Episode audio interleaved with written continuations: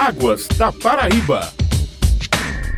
Bom dia, ouvintes. Mais uma quarta-feira, mais um Águas da Paraíba, programa da ESA, Agência Executiva de Gestão de Águas do Estado. Hoje, Dia Mundial da Água, tem início o primeiro simpósio paraibano de recursos hídricos aqui em João Pessoa. O evento vai até a sexta-feira, dia 24, e acontece no auditório da Asplan, na Avenida Rodrigues de Aquino, número 267, no centro da capital. Para sabermos mais sobre o evento, vamos falar com o diretor de Gestão e Apoio Estratégico da ESA, Valdemir Fernandes de de Azevedo. Seja bem-vindo novamente, Valdemir. Bom dia. Bom dia, Raíssa. Bom dia, ouvintes de Água da Paraíba. É um prazer falar com vocês. É um prazer estarmos nos comunicando com o público da Paraíba e conclamando para comparecer hoje ao nosso evento, primeiro simpósio paraibano de recursos hídricos, que vai de hoje, dia 22 de 3, Dia Mundial da Água, onde se comemora esse bem tão precioso para a vida e se estenderá até o dia 24 de 3. Valdemir, qual a expectativa para para o início do simpósio? A expectativa é a melhor possível. Nós estamos com, um público já garantido, um público seleto, os membros do Comitê de Bacia, os membros do Conselho Estadual do Ecocídio, e estamos esperançosos que o evento realmente atinja o seu objetivo, principalmente dentro do tema proposto pela ONU este ano em comemoração ao Dia Mundial da Água, que é acelerando mudanças, seja a mudança que você quer ver no mundo. Valdemir, uma média de quantos inscritos vocês esperam para o evento? Nós já estamos com 320 inscritos, a nossa capacidade é 280, estamos com 320 inscritos, mas como a gente sabe que tem algumas pessoas que faltam, como também teve muita é, inscrição de fora do estado, porque eles fizeram a inscrição na expectativa de que nós tivéssemos a transmissão, que não vai ser possível ser realizada por questões técnicas. Estamos com o número de inscritos já dentro daquilo esperado. Esperamos que assim a gente consiga realmente difundir e colocar na cabeça das pessoas a necessidade de cada um lutar pelo bem tão precioso que é a água. Agora sobre a programação, a partir de que horas será realizado o credenciamento e que palestras teremos nos três dias? Nós vamos iniciar hoje a partir das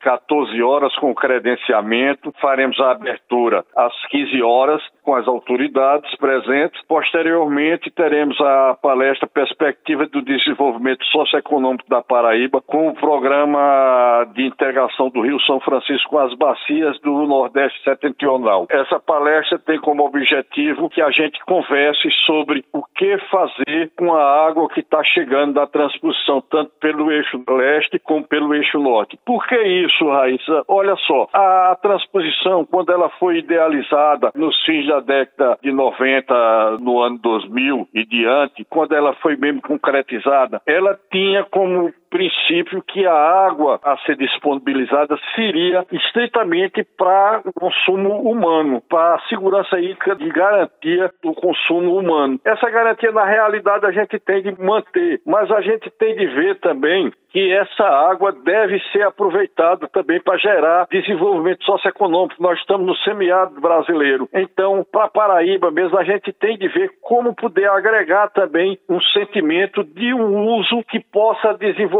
nossa sociedade de uma forma econômica para que o povo tenha uma condição de vida melhor. Hoje mesmo, o presidente da República está com o governador tratando de questões de geração de energia limpa, a energia eólica, fotovoltaica, quando foi idealizada a transposição, se pensava na água, como ela era geradora de energia, nós tínhamos limitação. Agora nós não temos tanta limitação, porque nós já temos outras formas de energia, que pode muito bem a gente usar a água do São Francisco para esse desenvolvimento. Então a gente tem de começar a discutir essa situação. E isso é uma premissa que nosso governador João Azevedo já vem discutindo, já vem conversando, e a gente tem várias formas para que a gente tenha um desenvolvimento socioeconômico por onde está chegando as águas da transposição. No eixo leste de Monteiro, nós já temos os canais da vertente litorânea sem construir, que é uma fonte fator de energia. O ramal do Piancó, que o governador pediu já ao presidente que botasse como obra prioritária do governo da Paraíba. A questão da água já está entrando lá no eixo norte também, pela barragem de Boa Vista, a barragem de Caiçara, chegando no reservatório de Engenharia indo para São Gonçalo, e dali pode pegar as vasas de Souza. A água lá também vem do ramal do Piancó, que pode ir para a Mãe d'Água e pegar o canal da Redenção. Não esquecendo a água que pode ir do ramal do Apodi, ser um canal suplementar pequeno para botar dentro da barragem de Lagoa do Arroz, que vai beneficiar aquela região de Cajazeiras. Então é uma série de obras e de usos que podem trazer o desenvolvimento para o povo da Paraíba. Amanhã nós teremos a apresentação do Plano Estadual de Recursos